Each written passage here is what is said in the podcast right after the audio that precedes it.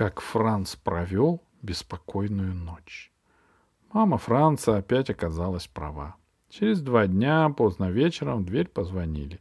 Франц удивился. Кто это может быть? Наверное, управдом пришел собирать на что-нибудь деньги. И тут Франц услышал голос Габи. Она выпрыгнула из кровати и побежал в прихожую. Там стояли мама и папа, и Габи в пижаме, с плюшевым зайцем в руках. Ее родители как раз уходили, а мама Франца говорила Габи, «Не бойся, все будет хорошо». Габи побежала в комнату Франца, Франц за ней. «Может, через час ребеночек уже родится?» — сказала Габи. И вздохнула. «Я точно не засну, я ужасно волнуюсь. Давай поиграем в мемори». Франц принес коробку с игрой. Но тут пришел папа и сказал, что играть уже слишком поздно. Давайте-ка ложитесь. Габи сказала. Я жду, когда позвонит папа и скажет, что ребеночек родился. Если телефон зазвонит, мы все равно проснемся, заверил ее папа. И Габи вытянула, у Габи вытянулось лицо, но возражать она не стала. И улеглась в кровать Франца, положив себе вместо подушки зайца. Франц улегся на матрас. Он решил, что будет невежливо сказать Габи, что матрас предназначался для нее. Папа пожелал им спокойной ночи, погасил свет и вышел из комнаты. Но спокойной ночи не получилось. Сначала Габи трещала без умолку про то, какая замечательная будет жить с младенчиком. Когда она наконец умолкла и Франц смог заснуть, было уже запал. Потом Габи будила его еще три раза. Ей казалось, что звонит телефон, но это ей только снилось. В пять утра она растолкала Франца и сказала, что с ее мамой, наверное, что-то случилось. Так долго дети не рожаются. Пусть Франц разбудит свою маму, чтобы она позвонила в больницу. Франц встал и в полудреме побрел из комнаты. В прихожей он наткнулся на вешалку. Она опротянулась и упала, задев полочку для ключей. Полочка тоже грохнулась на пол. Будить маму не пришлось, она проснулась от шума. Мама вышла из спальни. Франц махнул рукой на дверь своей комнаты. Она хочет, чтобы ты позвонила в больницу, — сказал он. «Ладно», — пробормотала мама, поставила вешалку на место и пошла к телефону. Франц побрел назад к Габи. «Мама сейчас позвонит», — сообщил он. Габи сидела на матрасе, понурив голову. Со слезами на глазах она сказала. «Мне понадобилось четыре часа». «На что?» — спросил Франц. «На то, чтобы появиться на свет, балда!» — всхлипнула Габи. А бабушка мне объясняла, что со вторым ребенком все происходит гораздо быстрее. Франц прислушался. Мама говорила по телефону в прихожей. Она услышала, он услышал, как она ответила. Понятно, понятно и спасибо большое. Потом она заглянула в комнату Франца и радостно объявила. Габи, поздравляю! Теперь у тебя есть понятно, говори уже. Говорить сам я не буду. Ну. Ну кто? Я буду.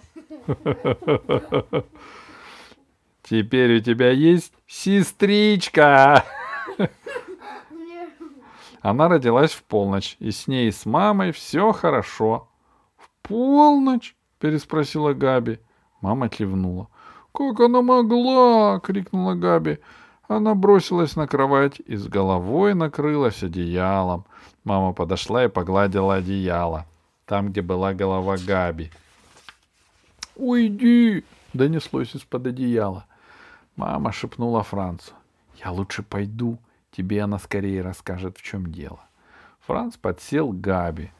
Он знал, упрашивать ее бесполезно. Если хочешь, Габи разговорить, надо ее рассердить. Поэтому он спросил.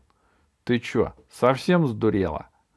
Габи выскочила из-под одеяла, из как кукушка из часов. Глаза у нее сверкали, нос подергивался. Она закричала, теперь у папы с мамой есть младенец, а на меня им наплевать, они даже не позвонили, когда он родился. Габи долго изливала с Францу свое горе, и что сестру не назовут Софи, как она хотела, и что красную, красную коляску совершенно точно не купят, и что родителям она больше не нужна, а ведь она так старалась полюбить младенца, и все зря. И вообще, сестрам наверняка можно быть в больнице, когда рождается второй ребенок. Но папа и мама просто не захотели взять ее с собой. Если Франц хочет знать, Габи, этот дурацкий младенец, двадцать раз не нужен. Он ей до лампочки. Да, она его просто ненавидит. И Габи снова спряталась под одеяло. Ну. Францу стало ее жалко. Как утешить Габи он не знал, а когда Франц не знает, как быть, он обращается к маме за советом. И Франц побежал к маме. Ему не надо было рассказывать про что происходит с Габи, ее крики были слышны даже в спальне. Мама сказала, скоро она увидит, что родители ее любят, как и прежде. Папа сказал, когда ты родился, Йозеф вел себя точно так же. Это ведь нелегко, привыкнуть к появлению нового члена семьи. Франц совсем растерялся. Теперь ему стало жалко еще и ребеночка. Он подумал, и если Йозеф, когда я родился, вел себя как Габи, значит и Габи будет обращаться со своей сестренкой, как Йозеф со мной. Тяжелая у ребеночка будет жизнь. А мама с папой всегда говорят, что нужно быть на стороне тех, кому тяжело. Но я ведь люблю Габи, как же я могу быть на стороне ее сестры? Ну, то есть против нее. У меня проблема, пискнул Франц. Мама сказала. Потом, Франц, дай мне еще немножечко поспать. И она накрыла голову подушкой. Франц посмотрел на папу. У него тоже была подушка на голове. Франц тихонько вышел из спальни и направился в туалет. Когда ему надо было подумать, он любил это делать в туалете. Но там уже сидел Йозеф с открытой дверью. Он спросил, что это Габи так орет, будто сама сейчас родит? Франц ответил, она думает, что теперь родители будут любить только маленькую сестричку. Вот ведь глупость какая. Йозеф возразил, ничего и не глупость. Франц не мог припомнить, когда это его старший брат защищал Габи. А она малышку ненавидит, как не знаю кого, — сказал он. — Ничего удивительного, — смехнулся Йозеф. — Младенцы они такие. — Но младенец же ни в чем не виноват, — пропищал Франц. — Ну и что? — крикнул Йозеф. — Младенец не виноват, а старший разве виноват? Никто не виноват в том, что чувствует. Чувствует человек ненависть и ненавидит. Такова жизнь. Жизнь не такая. Много ты в жизни понимаешь. И вообще молчал бы лучше. Тут раздался звонок. Франц захлопнул дверь туалета и побежал в прихожую. Приехал Габин папа. «Мое солнышко уже проснулось?» — спросил он и торопливо прошел в комнату Франца. Франц подкрался к двери и прислушался. Габин папа сказал.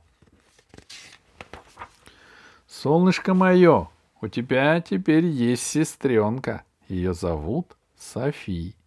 И он объяснил, что не стал звонить в полночь, потому что не хотел свое солнышко будить. Среди ночи солнышко все равно не смогло бы приехать в больницу, а теперь мама и младенчик очень его ждут. И в школу солнышко может сегодня не ходить. Они с папой поедут покупать красную коляску. И еще много чего нужно сделать а солнышко будет папе помогать.